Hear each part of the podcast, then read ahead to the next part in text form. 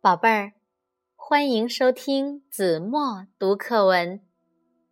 今天我要为大家读的是三年级上册第十四课《庐山的云雾》。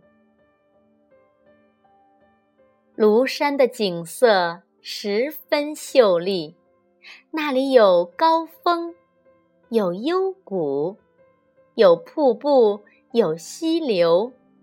尤其是变幻无常的云雾，更给它增添了几分神秘色彩。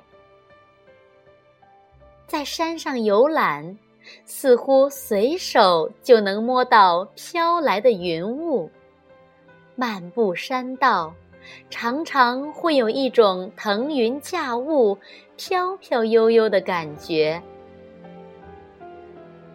庐山的云雾千姿百态，那些笼罩在山头的云雾，像是戴在山顶上的白色绒帽；那些缠绕在半山的云雾，又像是系在山腰间的一条玉带。云雾弥漫山谷时，它像茫茫的大海。云雾遮挡山峰时，它又像巨大的天幕。庐山的云雾瞬息万变，眼前的云雾刚刚还是随风飘荡的一缕青烟，转眼间就变成了一泻千里的九天银河。